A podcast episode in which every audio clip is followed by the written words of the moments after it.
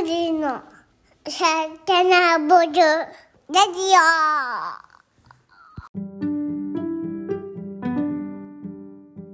こんにちは、グリの代表のゆうです。こんにちは、グリノの翔太です。えー今日は、はい外国の記事を読んで、えーそれを紹介していこうっていうコーナーの2回目です。よろしくお願いします。今日は英語の原文のタイトル、ゆうさん、まずお願いします。Study suggests why a plant-based diet may help prevent type 2 diabetes. いや、ナチュラルにありがとうございます。ということで、はい。植物性食品と糖尿病の関係ですね。はい。ありがとうございます。放題ものタイトルもね、ありがとうございます。一応、はいこのまんまの翻訳ですけど、植物由来の食事、プラントベースな食事が2型糖尿病の予防に役立つ理由を示唆する研究結果というのが、えー翻訳したタイトルになります。はい。まず僕がようやくこうしたので、それを読みますね。ちょっと長いですけど。お願いします。はい。えー植物由来の食事、まあ、プラントベースな食事が2型糖尿病の予防に役立つとする研究結果についての記事です。2019年のアメリカ糖尿病教育者協会年次大会で発表した科学者たちは、ビーガン食などのプラントベースな食事の利点は、ベータ細胞の機能向上によるものかもしれないと指摘しました。現代の薬による治療は、糖尿病におけるベータ細胞の機能低下をわずかに遅らせることができるだけだが、植物ベースの食事はそのプロセスを完全に逆転させ、ベータ細胞の機能を改善できることが分かったというコメントも。別の調査では、糖尿病のない過体重及び肥満の成人75人をビーガン食のグループと非ビーガン食のグループに振り分け、16週間追跡調査。ビーガン食のグループでは BMI が平均に下がったが、2、数値の2ですね。下がったが、非ビーガン食のグループでは変化がなかった。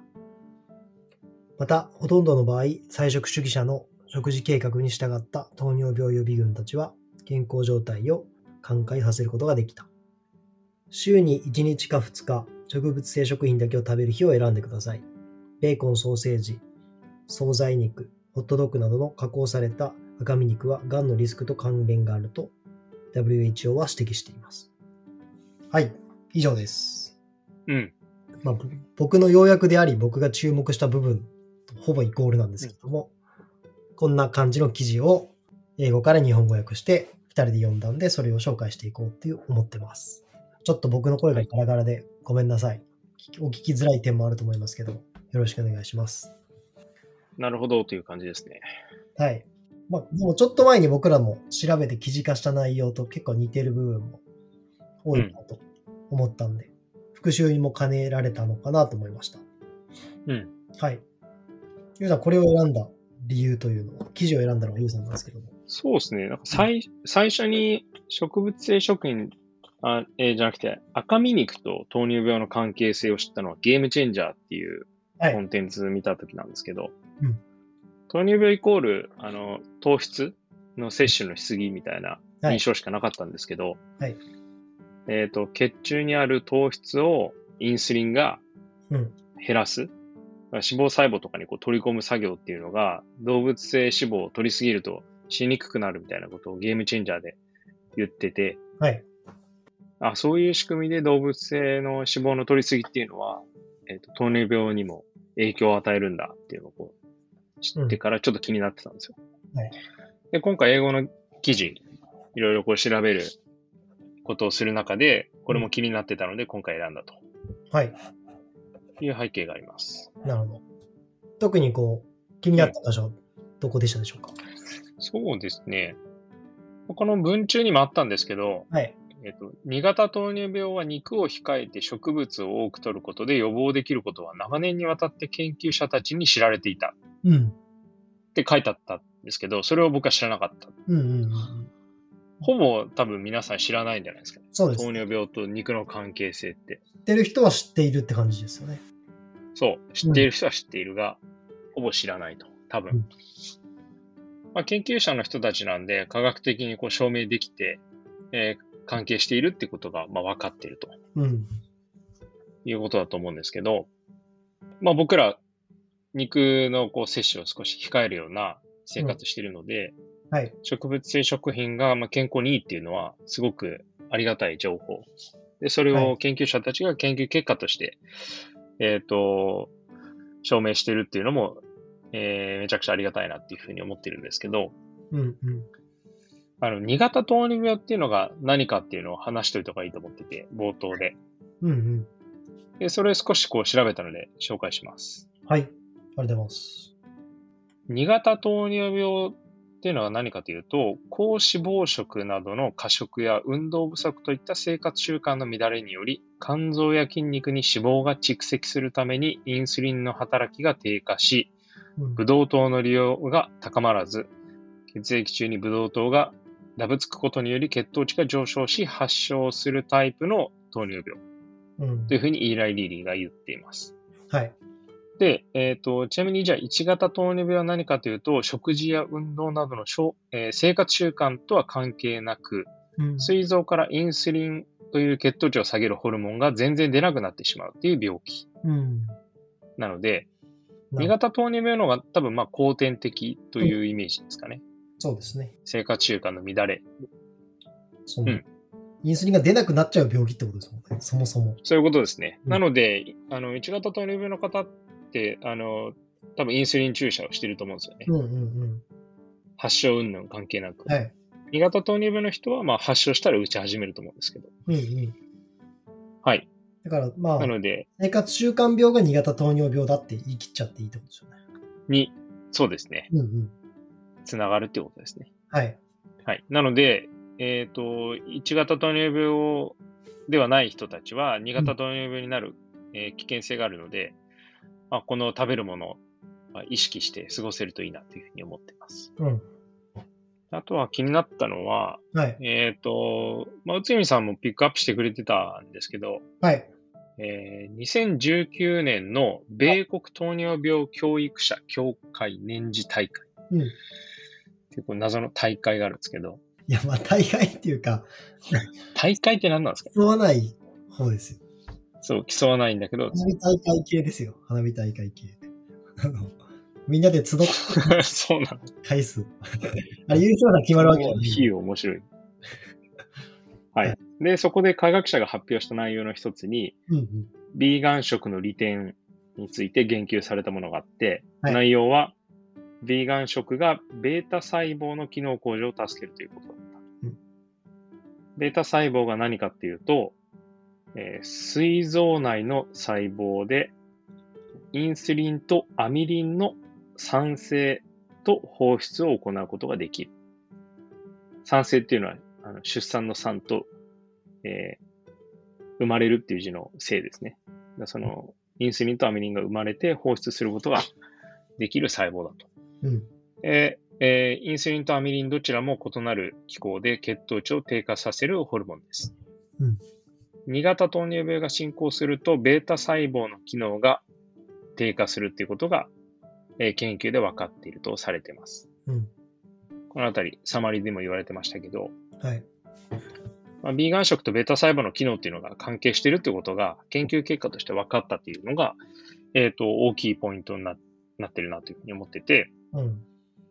で、現代の薬物療法は、糖尿病におけるベータ細胞の機能低下をわずかに遅らせることができるだけなんですが、うん。植物、プラントベースの食事は、そのプロセスを完全に逆転させて、ベータ細胞の機能を改善できることが分かりました。うん。えっ、と、まあ、重複してますけど、僕もここが気になりました。うん。うん。えっ、と、まあ、この発言をしているのは、ワシントン DC の、えー医師委員会の臨床研究ディレクター、カエ、カエロバさんですかね。うん花さん。はい。はい。花さんですね。花カエロバさん。はい。はい。ということで、まあ、食事が、その、インスリンとアミリンの、うん。えっ、と、放出を、まあ、促すことができるようになると。うんうん。これはまあ利点ですよね。食べるものとインスリンの関係性について考えたときに。うんうん。で、あとはもう一つが、あの、実験ですね。75人を対象にした。うん。ちょっと戻るんの、ですけど、その、はい薬物療法がこう、遅らせることができるだけだって書いてあるのが、その機能低下を。うん。これがこう、まあそもそも認識別になかったですけど、うんこの薬を投下する療法に関しては、この進行とかて機能低下を遅らせることができるっていうもので、で食事自体を変えると改善ができるっていう。うん。だから、そうですね。悪くするペースを収めることしか薬はできないのかっていうのが、この文章で、うんまあ 驚くところなのかなと思いましたし、うんうん。良くするにはご飯を変えるしかないっていうふうにまあ言い切ってるに近いと思うんですけど、まあ、あとこれプラス、えー、おそらく運動とかが大事だということだと思うんですけど、でも良くするには食べるものを変えるしかない。もしくはそれが一番効果的だって言ってる文章かなと思うんで。わかりやすいですよね。うん。まあ、健康な生活をして、ベータ細胞が機能低下したときに、それを少しでもなんとか軽減しようっていうのが薬物療法で、うん。根本的解決に取り組むっていうのはやっぱり体に取り入れるものを変えていく必要があると。はい。そこですよね、ポイントはね。だから生活スタイル、食事スタイルとかを変えないとそもそも治りませんよっていうことがもう明確なんだなというのは、まあ驚きかなと思いましまあでも、難しいんですよ、それが。分かっちゃいるけどやめられないって よくあると思うので。や、これ、ねちょ、っ食事。と それるんですけど、なんかこう、ある種こう中毒ですよね。その、うん。体に悪いし、何らかのダメージがあるけど、やめられないっていうのって、うん。こう、なんか僕らやめられたじゃないですか。うん。で、こういう情報を知れば知るほど、やめてよかったと思えたり、もうちょっとこう悪いもの取るのやめようかなと思ったりする？そうね。あの、腸活のは、あの、ことも僕もし調べたり、なんかラジオ聞いたりしてますけど、うんもうこうじ人間が作ったこう人工甘味料みたいなのもできるだけ取らないようにしてるんですよね。もう偉い。あの、これはもう完全に立ったわけじゃなくて、できるだけ取らないようにしてるだけなんうんで。たまにこうね、ジンジャーエールとかに飲みますし、うんなんかす、そういうのをこう、だんだんインプットしていくと、こう、その中毒性の高い、まあ美味しいものからどんどんこう、一歩下がって、なんて言うんだろうな、本能的に食べ続けるんじゃなくて、すごい理性的にやめられるっていう感覚になってるんですよ。うん。意味わかります？そうね。明らかに性的って難しいけどね。非合理だから食べないみたいな。そうそうそうそうそう。で、まあ、たまにこう、そのパーティーの時とか、なんかその誰かのお祝いする時に、その、そういうものは、あの、お祝い事の時に食べようみたいな、なんかそういうのはうんあのわかるし、うん自分もそれでいいかなと思うんですけど。うん。なんかそういうふうにこう、慣れないのってすごい怖いなと思ったんです。逆逆に言うと。いやなんか、僕思うのが、その、理性的にやめられるって、やっぱ情報に触れるっていうのが大事だと思ってて、うん。そもそもこういう情報に触れなかったら、全くそういう発想生まれないじゃないですか。そうですね要。は、うん。肉が糖尿病に関係するっていうことを一切知らない場合って、多分、糖質制限で痩せられるからお肉食べるとか、うんまあ、。美味しいから食べる。あとはタンパク質取りたいから食べるっていうの、ような情報が勝ってれば、まあ、あの、肉を食べるっていう選択肢普通にすると思うんですよね。うん。一方でその肉の負の部分みたいなことを知れると違う判断できるんじゃないかなっていうのは感じてますね。どうなんですかね？なんかあの、すごいこう、太ってる人とか、太っていることを売りにしてる芸人さんとかのテレビとか見ると、その、まあ芸人さんだから、太ってることが商売道具になってる部分もあるんだと思うんですけど、こう、それで一回倒れて救急車運ばれてても、やめないじゃないですか。うん。まあ、タバコとかと多分一緒なんだと思うんですけど、体に悪いの分かっちゃいるけど、美味しいから、むしろそれが生きがいだから続けてるっていう感じになるのってなんか、なんて言うんだろうな。それを一歩引いて見てる自分の立場からすると、すごくこう、中毒、中すごい中毒みたいで怖いなと思っちゃうんですよね。うん。まあ中毒はあるでしょうね。うん。砂糖も中毒あるそうですしね。、うん。チーズも中毒があるっていうふうに言われてるし、なんかその多幸感が得られるもの、あれですよね。塩と油と糖ですよね。でしたっけ？うん。それは、抗いにくいでしょうね。うん。ちょっと 答えのないあれでしたけど、ななんかこうん。う、ななんていうんですかね。すごい紙一重だとは思うんですけど、こう太っても病気してもなおそれを食べるということの怖さであり、おも面白さっていうか不思議さがすごいあるなと思って。うん。うん。うん。実際どうしてるかわからないけど、そのここ個別のそのケースを見ないと。うん。でも、まあ場合によってはその脂肪分の少ない赤身肉を食べましょうみたいな指導がなされてる可能性もあるし、まあ確かにそうですね。うん。そういうパターンはあるかもしれないですね。より健康なじゃあ肉を食べようって言って鶏肉を食べるっていう人がいるかもしれないし。うん。これはまあ難しいですけど、なんかね、うんそれが食べられない人生は不幸だっていうふうになってしまうと、その、何のために生きてるかって幸せになるために生きてるから、その幸せの一一個の要素がその体に悪いものっていうことなんであれば、まあ別に止める理由はないんですけど。うん。これはもう価値観の違いでしょそうそうなんですよね。う。うん。ちょっとそんなことを思ったりしました。記事を読みながら。はい。はい。もう一個の実験の方もお願いします。はい。えっ、と、に2018年にニュートリエンツ誌に発表された研究で、えー糖尿病ではない肥満の成人75人を16週間にわたって追跡調査したうんという、えー実験がありました。でその75人は、ビーガンと通常の食事方法に分けて食事をするっていう縛りを、えー設けて、うん。えーちなみにカロリー制限はどちらも行われませんでした。うんだから、食べる量の制限はないんだけど、食べるものの制限が行われたっていうイメージですね。はい。で、えっ、と、この実験の対象になった肥満の成人は、肥満だが糖尿病ではないというステータスの人たちでした。うんで、えー研究開始時と終了時の血液サンプル分析結果によると、ビーガンのベータ細胞のブドウ糖感受性が65.5%上昇して、通常の食事方法を取った人よりもインスリン分泌が著しく増加したことが明らかになったというふうに言われています。うん一応このブドウ糖感受性っていうのは何かというと、少ない糖質の摂取でもインスリンが分泌される状態のことを言ってます。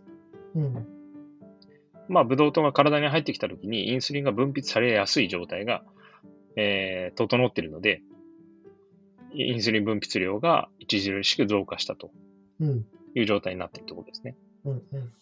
えーこれはなぜかというと、動物性食品を含含まない食事が体内の酸化ストレスと炎症を抑えることによって望ましい結果につながったというふうに研究者は推推測しているということです。うん。で、この結果、泉さん冒頭で言ってたビーガン群の人々っていうのが BMI が調査期間中平均で2下がったと。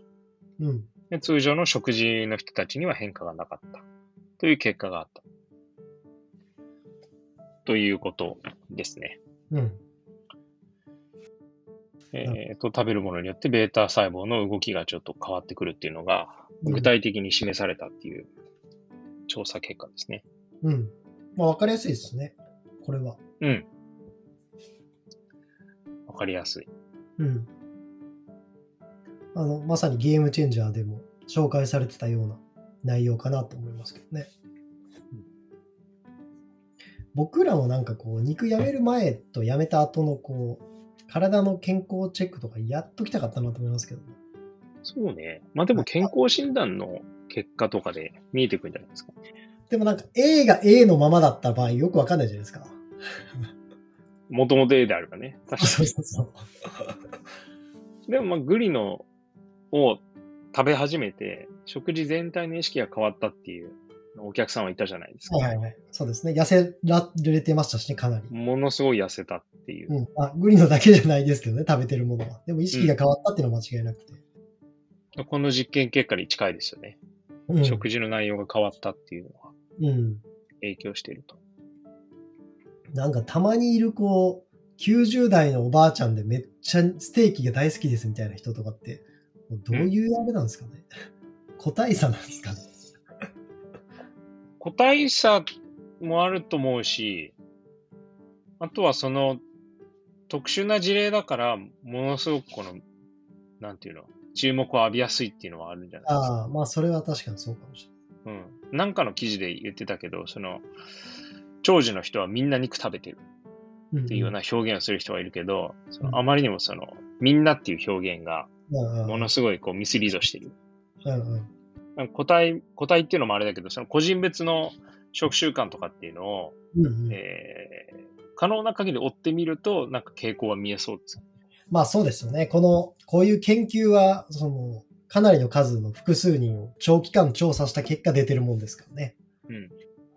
一人の90代のおばあちゃん、食生活取り上げても。多分、記事でそういうのを取り上げてもいいと思います。食べるものと寿命の関係性の研究結果とかもあって、そのプラントベースフード中心の食事をしている人と一般的な食事をしている人の、えー寿命の違いとかっていうのはう、ん確か出ていたと思うので、うんうん取り上げてみましょうか、今度。うんうんそうすると、みんな食べてるみたいな、この謎のバイアスから解き放たれるんじゃないかなと思いますけど。うん。なんか日本人のあの、平均寿命がもともとこう世界的にも長いのって和食ですよね、結構メインの原因って。うんうん。うんうんあとまあ発酵食品を結構日常的に取るとか、そういったものもあると思うんで、なんかその辺は調べて、あの、日本語でも記事見つかる気がするんで、確かに確かに。いいかもしれないですね。うん。いいですね。ネタにしましょう。はい。今日はこんなもんでしょうはい。か。はい。じゃあ今日はですね、植物由来の食事が2型糖尿病の予防に役立つ理由を示唆する研究結果の記事について紹介しました。えー概要欄に原文の URL と、えー、DeepL 翻訳の URL それぞれ貼っておきますので、えー気になる方は、えー原文を DeepL 翻訳で翻訳して、えー我々と同じものを読んでみてください。はい。今日はでは以上になります。ごちそうさまでした。ごちそうさまでした。